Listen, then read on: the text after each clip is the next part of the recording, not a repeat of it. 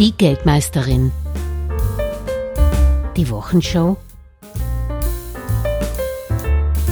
mit Julia Kistner.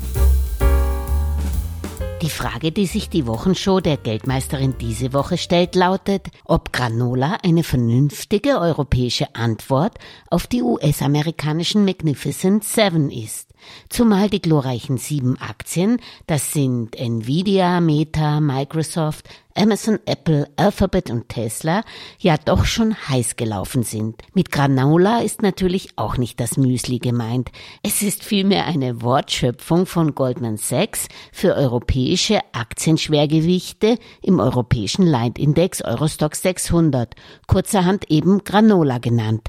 Zu den Granolas zählen die Pharma-Riesen aus Großbritannien, also GlaxoSmithKline und AstraZeneca, der Schweiz Roche, Novartis Sanofi und der dänische Shootingstar Novo Nordisk sowie die französischen Luxusgüterkonzerne L'Oréal und LVMH, die beiden Tech-Werte SAP und der niederländische Halbleiterindustrieausrüster ASML sowie mit Nestle auch ein Lebensmittelkonzern.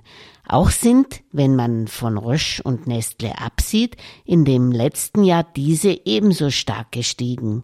Im Gegensatz zu den Magnificent Seven allerdings, alles Tech-Aktien, sind die Granolas, das muss man ihnen schon zugute halten, deutlich diversifizierter aufgestellt und das alles in Zukunftsbranchen.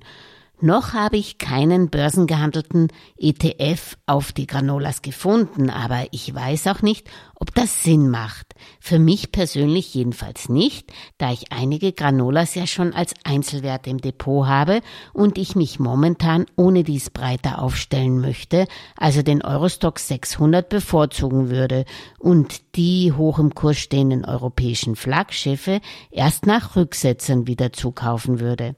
Aber wie gesagt, das ist keine Anlageempfehlung, nur eine meine Meinung von vielen. SAP stärker im DAX ab 18. März. Apropos Schwergewichte und Kursraketen, was den DAX beflügeln könnte, dass man die glorreichen Schwergewichte im DAX mit der nächsten Indexprüfung schwerer werden lässt, indem sie demnächst mit 15 statt wie aktuell maximal 10 Prozent im deutschen Leitindex gewichtet werden. Das betrifft ohne dies nicht viele Flaggschiffe, aber in jedem Fall die Softwareschmiede SAP. SAP könnte mit 18. März dann mit seiner aktuellen Marktkapitalisierung von 211,6 Milliarden Euro schon eine Gewichtung von 12 bis 13 Prozent bekommen. Die Erhöhung der Kappungsgrenze im DAX sollte sich positiv auf die Entwicklung des deutschen Leitindex auswirken mega hohe Militärausgaben. Immer wieder werde ich in letzter Zeit wegen meiner naiven Pazifismus-Einstellung belächelt. Ob mir bewusst ist, was Aktien von Waffenproduzenten abwerfen und welches Wachstum der Branche bevorsteht. Das ist mir natürlich schon bewusst, auch die satte Performance der Rüstungsindustrie, aber in meinem persönlichen Portfolio schließe ich zumindest Einzelinvestments in Waffen aus. In meinem Kernportfolio, das aus ETFs in globale Indizes im Wesentlichen besteht, kann ich mich kaum gegen die boomende Branche wehren. Zur Abschreckung hier die aktuellen traurigen Militärausgaben, wobei mir nur Zahlen von 2022 vorliegen, die gerade in den letzten zwei Jahren doch stark noch angestiegen sein sollten. 2022 sah es jedenfalls so aus von weltweit 2,24 Billionen US-Dollar Rüstungsausgaben, damit könnte man übrigens jeden Erdenbürger mit 275 US-Dollar ernähren, gab die USA 39 Prozent aus oder 877 Milliarden US-Dollar. Das ist mehr als die neun anderen Big Spender zusammen ausgeben. So investierte China 292 Milliarden US-Dollar in die Aufrüstung, Russland 86 Milliarden, Indien 81 Milliarden und Saudi-Arabien 75 Milliarden US-Dollar. Und weil man immer Deutschland scheltet, sie würden diesbezüglich nichts tun, die Militärausgaben von Deutschland beliefen sich auf 56 Milliarden US-Dollar und lagen damit vor Frankreich mit 54 Milliarden. Ähnlich viel geben noch Japan, Korea und Großbritannien aus. Gibt's uns endlich Frieden?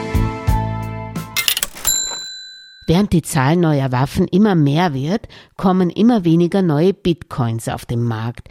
Wer sich über den jüngsten Kursanstieg bei Bitcoins also wundern sollte und meint, das geht so weiter, der sollte sich einen kurzfristigen Grund dafür in Gedächtnis rufen. Alle vier Jahre wieder findet das sogenannte Bitcoin-Halving, sprich Halbierung, statt. Die Miners werden für neue zur Verfügung gestellte Rechenkapazitäten nur noch mit halb so viel Bitcoins belohnt, sodass immer weniger Bitcoins neu in den Umlauf kommen. Es erfolgt also das süße weitere Verknappen von nichts.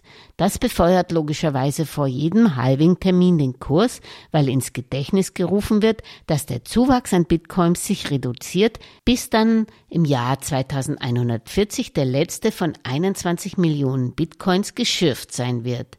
Das nächste Halving findet in 50 Tagen am Sonntag, den 21. April statt. Dann erhalten Miner für einen Bitcoin-Block nur noch 3,125 statt bisher 6,25 Bitcoins. Also los geht's, schnell noch schürfen. S&P 500 steht zum Jahresende bei 4.744 Punkten. Zu Bitcoins hat das renommierte Franklin Templeton Institute die mehr als 300 Portfolio-Managerinnen nicht befragt, aber zu vielen anderen Anlageklassen und auch Konjunkturthemen. Und das kam in puncto Aktien raus. Der S&P 500 Index wird demnach zum Jahresende bei 4744 Punkten liegen. Das wäre unter dem aktuellen Niveau von rund 5096 Punkten.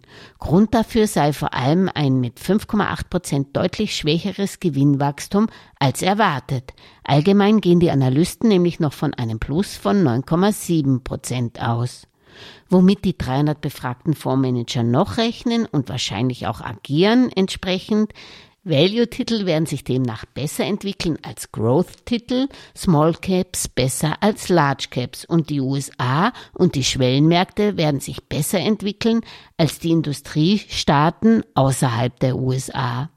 Zu den Sektoren, die sich überdurchschnittlich performen könnten, gehören Technologieaktien weiterhin, mit Ausnahme der Magnificent Seven, die eben heiß gelaufen sind, das Gesundheitswesen, Industrie und Finanzwerte.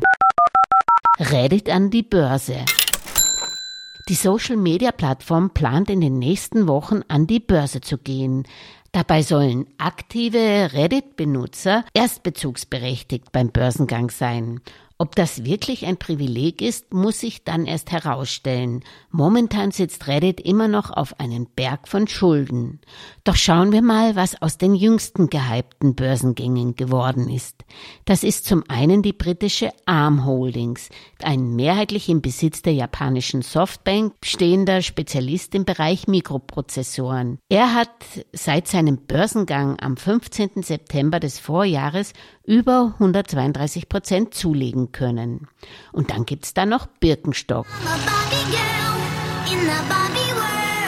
Birkenstock hat im Weihnachtsquartal zwar einen Umsatzsprung um 22 Prozent auf 303 Millionen Euro gemacht, steht aber immer noch mit 7,15 Millionen Euro in der Kreide, was die Anleger nach Bilanzveröffentlichung nicht gutierten. Aber Birkenstock hat trotz der jüngsten Kursrückschläge seit dem Börsengang am 13. Oktober 2023 37,5 Prozent zugelegt. Nicht schlecht, oder? Warum Birkenstock nach dem Börsengang und dem Barbie-Filmboom mit dem Protagonisten in Birkenstock schlapfen, jetzt mehr machen sollte, um seinen Burggraben aufrechtzuerhalten, begründet Wolfgang Mateka von Mateka und Partners in der neuen Podcast-Folge der Geldmeisterin am Sonntag, der viele weitere spannende Einblicke ins Börsengeschehen gibt.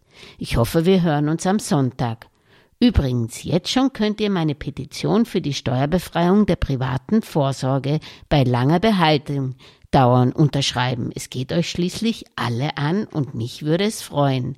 Den Link findet ihr in den Shownotes, also dem Text, den ihr sehen könnt, wenn ihr auf die Podcast-Folge in eurer App klickt. Dankeschön. Ein schönes Wochenende wünscht Julia Kistner. Alles Gesagte ist nur die persönliche Meinung von Julia Kistner und daher keine Anlageempfehlung und keine Rechts- und Steuerberatung. Für Verluste, die aufgrund von getroffenen Aussagen entstehen, übernimmt die Autorin Julia Kistner keine Haftung.